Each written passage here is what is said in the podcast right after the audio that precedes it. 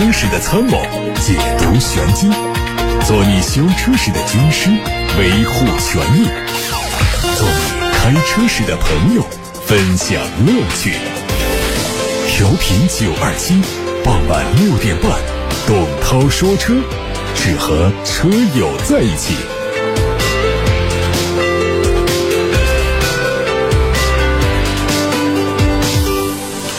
各位周末的晚上好，我是董涛，欢迎在六点半到七点半这个一个小时的时间，通过调频九二七的电波，通过网络平台听董涛说车，可以把选车用车的问题现在发到直播间来看新闻。奥迪官方刚刚发布了最新的未来规划，将会从二零二六年开始只推出电动汽车，从二零二九年开始，所有的工厂都生产零排放的电动车，到二零三三年完全停止燃油车生产。同时，奥迪还计划到二零三三年把工厂的年度成本削减一半，并且从现在开始，在降低燃油车生产比例的同时，逐渐增加电动汽车的生产。从初期开始就简化生产流程，到时候 Q6 e 创纯电 SUV 将会和 A4、A5 轿车在同一条生产线组装。未来几年还将投资约五亿欧元，简化生产汽车的方式，培训员工制造电动车。另外，奥迪官方还表示，奥迪一汽新能源将生产 PPE 平台的车型，工厂将在2024年底投产。这是奥迪在中国市场的第一家只生产纯电动车的生产基地，同时进一步在中国市场推进品牌专属充电站建设。首批奥迪充电站计划今年底在北京、上海、广州、深圳等地的城市商圈陆续投入运营。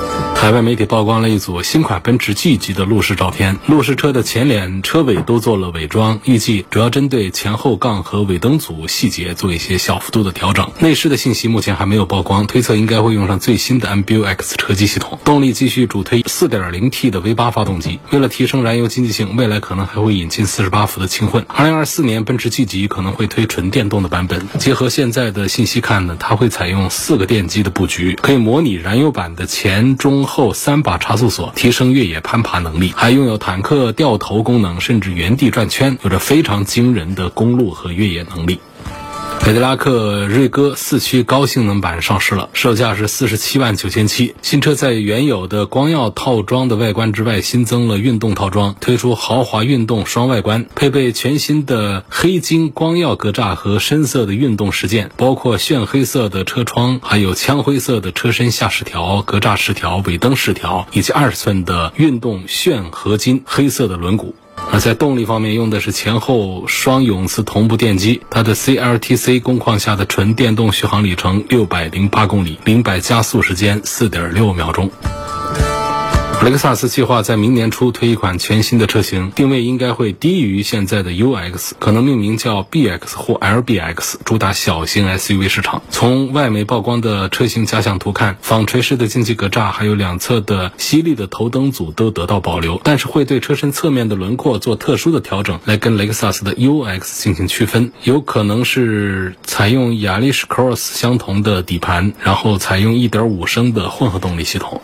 当整车船舶运输进入到汽车产业链，一向自力更生的比亚迪也要自己造船了。据天眼查显示，比亚迪汽车工业有限公司发生了工商变更，经营范围新增了国际船舶管理业务、无船承运业务、国际船舶代理、港口理货、港口货物装卸搬运活动等。此前就有媒体报道说，比亚迪在山东烟台的一家造船厂斥资五十亿元订购了八艘可以装载七千七百辆汽车的滚装船。有分析认为，比亚迪之所以花巨大的费用来自己造船，主要原因是二零二三年滚装船的租金已经高达每天十五万美元。随着整车出口海外越来越多，车企在船舶运输方面的成本也在与日俱增。对于研发芯片、电池，甚至像动力电池产业链上游买矿等亲力亲为的车企来说，亲自造船也可能会成为接下来的跨界趋势。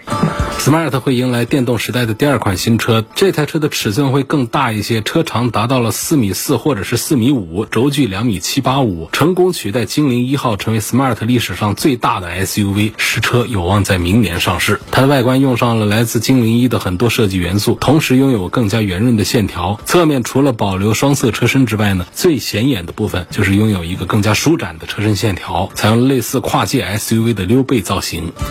阿维塔幺幺和零幺幺首批量产车迎来下线。官方表示，阿维塔幺幺将在本月底开启批量交付。这个车定位是中大型 SUV，四款配置的价格从三十四万多到六十万。外观上前脸是封闭的设计，保险杠两侧的空气动力学套件和 F 造型的大灯相呼应。车顶从 C 柱开始向下压，营造出轿跑 SUV 的姿态。内饰用的是十点二五英寸的液晶仪表和十五点六英寸的悬浮式中控屏。副驾驶的前方还配了一个娱乐屏，提供十四个扬声器、主动降噪、香氛系统、主动声浪、六十四色氛围灯、手机无线快充等配置。根据配置不同，提供了五百五十五公里和六百八十公里两种续航。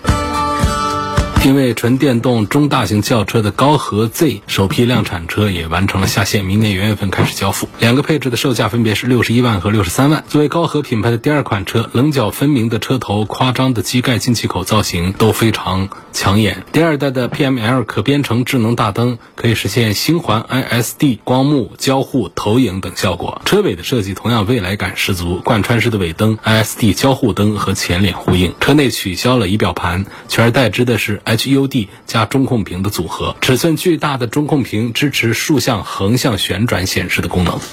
长安乘用车旗下的首款皮卡揽拓者上市了，总共有十四款配置，售价区间从九万九千九到十四万九千九，推出标箱、长箱等多种版本，装载能力灵活多变。这车的外观整体造型非常硬朗，六边形的进气格栅是立体粗边框的装饰，内饰用上了类似于 CS 系列的布局，乘用化的属性非常明显。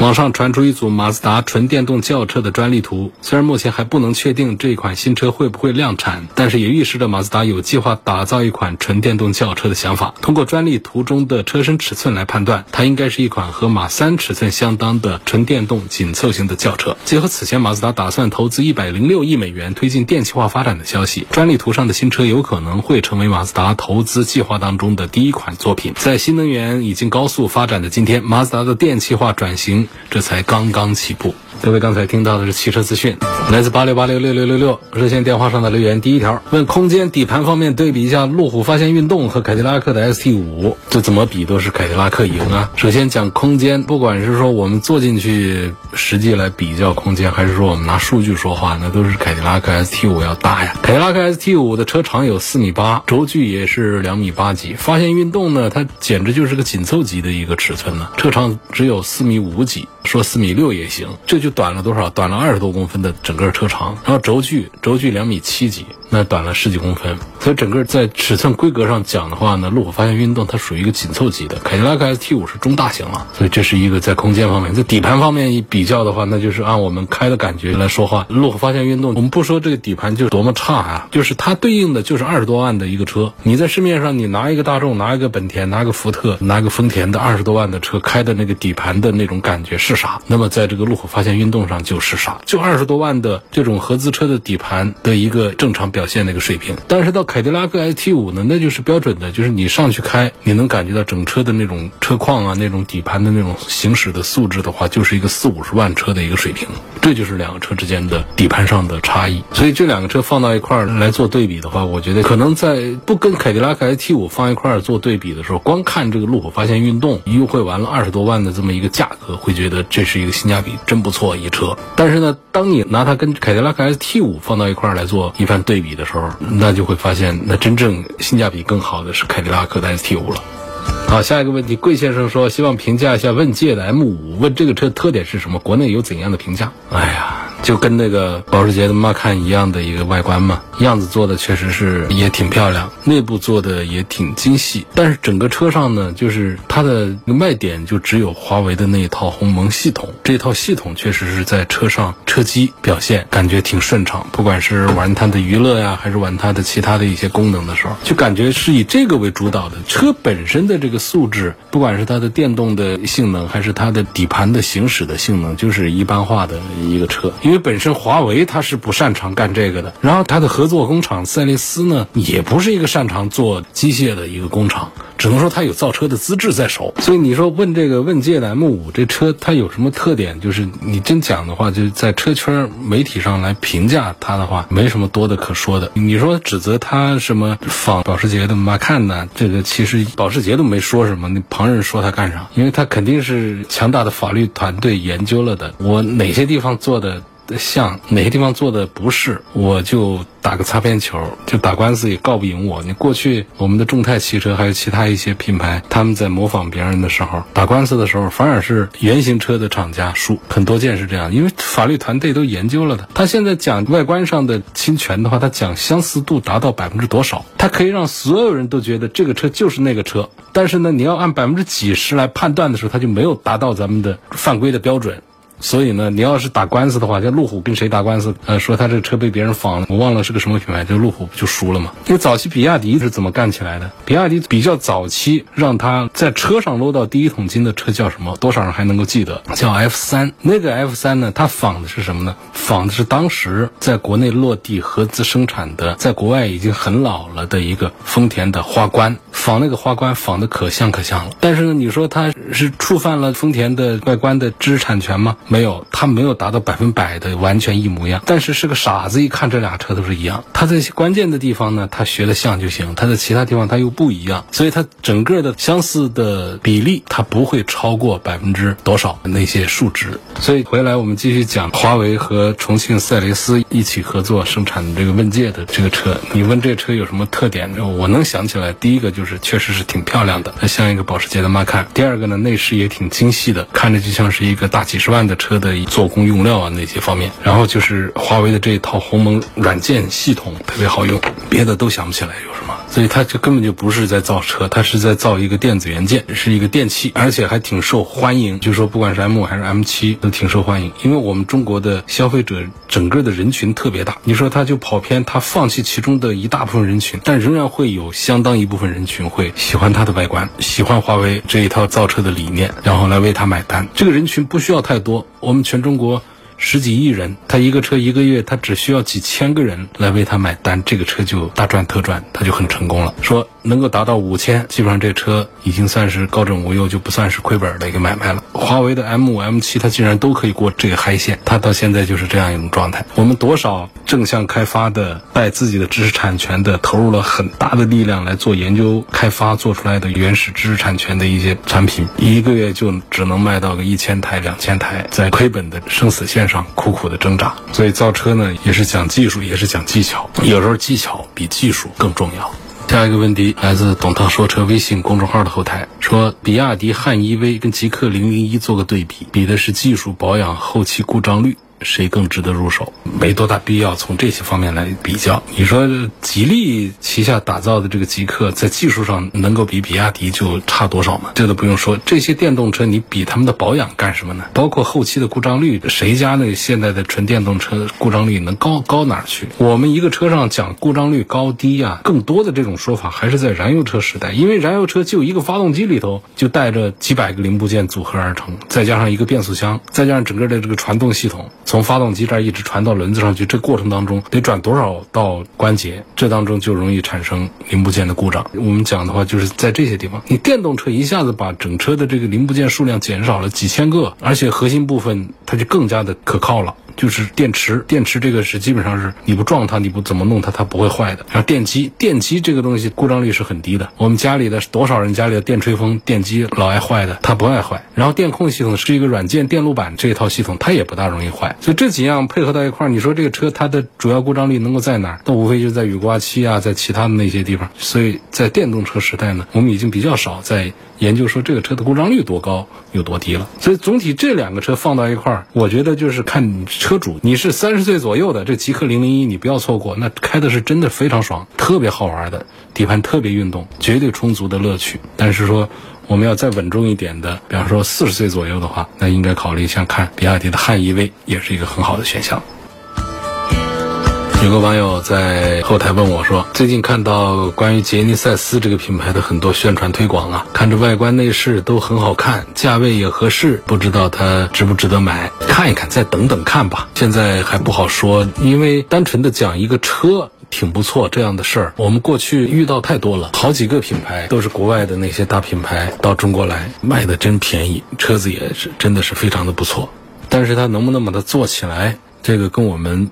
买它的车主是有关系的。就是你买车不像买家具，你买这个车以后，你得祈祷着这个新品牌、这个新车型一直火下去、旺下去，这样你作为一个车主，你心里才能踏实。你这车开五年，你就得祈祷五年；开十年得祈祷十年，可不能断了。啊，不能说我不管它明年怎样，我今天就把这车买了，我就占了便宜了。原价四十万的，打个对折二十万。哎，我今天就把它买了就可以了，不能这样想。你还要判断一下这个品牌在中国能走多远。能够干几年？你要是能够掐得准啊，行业信息准，这车大概五年左右要退出中国市场。那么你现在打个对折买了一个车，你开到明年后年少亏点钱，你再把它卖掉，你踩到这个节奏点上的话，这事儿那你要这么干也行。但是一般来说是劝大家就不要做这样的冒险尝试。我们过去确实有好些品牌就在中国市场上就是这样的一个遭遇啊。我们从来没有怀疑过说它这个车不行，呃，车是做的是又漂亮，性能又好，配置又高，价格又便宜，有一些质量还相当好，还不大爱坏，但这些不能说就决定这个车一定可以在中国市场上长久的卖下去、生存下去，不代表是这样，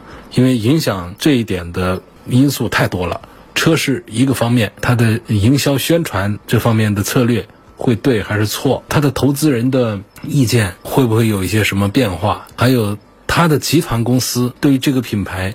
有一些什么样的规划等等这些东西，它不是我们普通车主能够掌握的信息。在这样的不对等的信息之下，我们就蒙着眼睛冲进去买下一个车来，你这后面就很容易是吃亏的。我就不举例了啊，从超豪华到豪华到非豪华普通品牌，到我们有很多的自主品牌新势力，他们推出的产品都很不错，价格也很便宜，很有性价比。但是我们在节目当中也很少推，就是因为有一些事情他看的不大明白，结果他后来他就得退出中国市场啊。那退出之后。好多车主们就开始到处的投诉，说这个侵犯了我的合法权益。你能说你就没责任吗？我们作为一个车主买车的时候，我们也有义务要了解这些信息啊。你不能把责任全都一股脑都甩给厂家、甩给社会，确保自己不能吃亏，确保自己不能上当。社会就是要教你学会吃亏上当，这都是福啊。品牌就具体不多讲了。这个吉尼赛斯呢，跟大家聊两句啊。这是韩国一品牌，就是现代汽车发布的一个高端品牌，它跟那普通的。挂现代 logo 的那些车子，它是不一样的，它是属于豪华车的定位的。虽然说是豪华车定位呢，但是呢，他自己知道是一个新品牌呢，所以它整个的性价比的设计是搞得很好的。应该说，它像 G 七零、八零这两个产品，我们说这七零、七零是属于一个 B 级轿车、中级轿车，这车呢卖二十几万，那么。从这个车的尺寸到配置整个来说的话呢，你如果说要跟普通现代的车比，那就是贵了。但是你要跟奔驰、宝马、奥迪这些豪华品牌比的话呢，哎，它的价格其实还是有那么一丁点儿的优势的，就这样的。但是说整个把这个品牌要把它推广开，把车型把它给卖开，确实需要的因素是太多太多了。而且最关键是什么？就是我们整个时代已经发生了巨大的变化。这是一个燃油车在下坡的一个时代了。我们现在在市面上之所以有这么多的燃油车，是因为我们那么多的燃油车的巨头、大企业、老品牌，他们的大量的技术还没有释放完毕，他们大量的利好还没有释放完毕，他们大量的车型还在生产的路上，包括他们的下一代燃油车型也还在。储备的路上，所以在这样的一个惯性作用之下，它可能今后的五年、十年都是燃油车大行其道，电动车疯狂的上涨这样的一个趋势之下。但是总体讲，它是一个燃油车黄昏的一个时代到了。你这个时候你来一个新品牌，全燃油的这些车，肯定这个节奏上是踏错了。你往前就倒个十年，你这杰尼赛斯到中国来，应该当然往前倒个十年，正好是进口现代离开中国的年份了。所以总体上我感觉就是单看这个车，似乎性价比还行，也不是说就那么行啊，反正一个车。也不得二十多万吗？二十多万，你奔驰、宝马、奥迪也不都二十多万能买到他们的入门的车了吗？这品牌它的溢价能力、含金量又在哪里呢？但是就是总体讲呢，我觉得是实际上并不很好。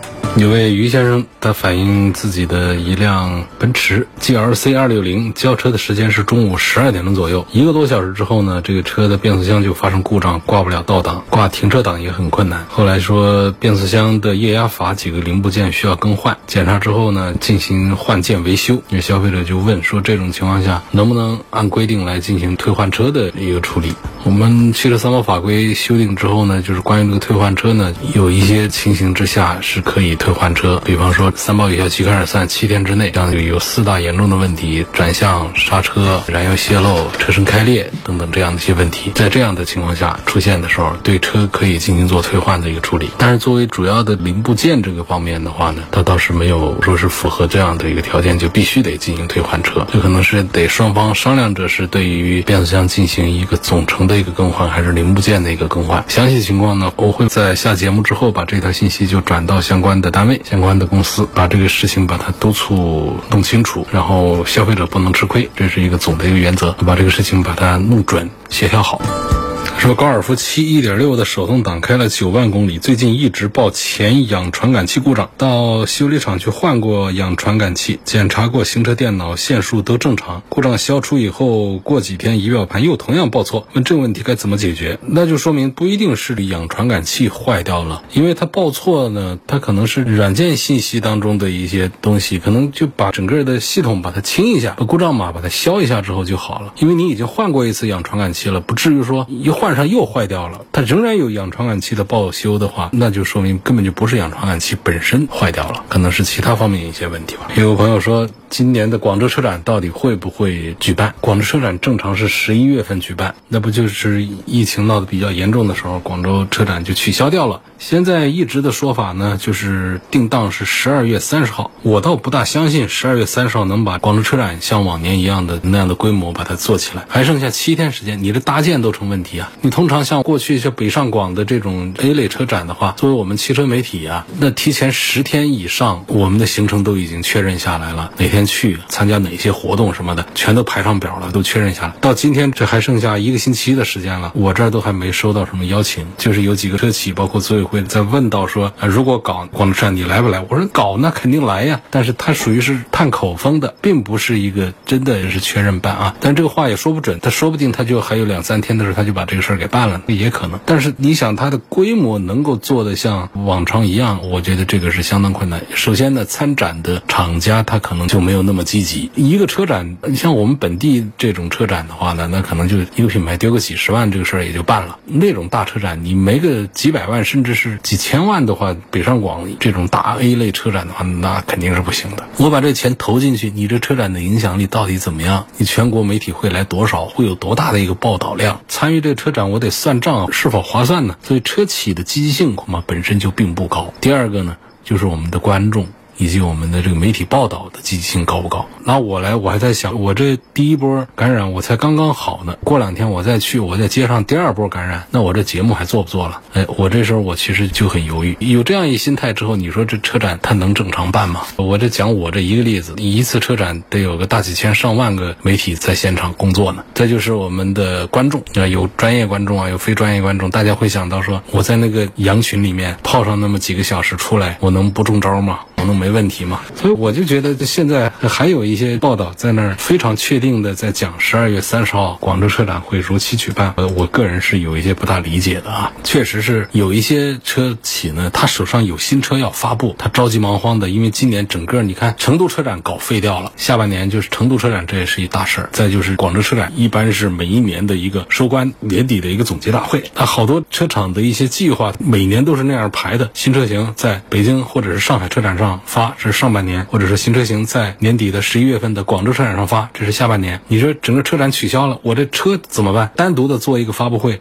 这个影响又有限。所以有几个汽车厂家，他手上有车的，他可能是着急忙慌的，希望这个广州车展给办了的。但是更多的车企恐怕是。不大乐意来凑这个热闹吧？我们之前得到信息讲，坦克七百啊，就是在凑着要 在这车展上发布，包括魏的一个全新的一个中大型的 SUV，还有未来的新的 ES 八，宝马新的叉一等等这些车型，其实还是在等着一个机会来发布的。好，我们今天就聊到这儿吧，感谢大家收听和参与每天晚上六点半到七点半中直播的董涛说车节目。错过收听的，欢迎通过董涛说车全媒体平台收听往期节目的重播音频，他们广泛的入驻在微。微信公众号、微博、蜻蜓、喜马拉雅、九头鸟车架号、一车号、微信小程序梧桐车话、抖音等等平台上。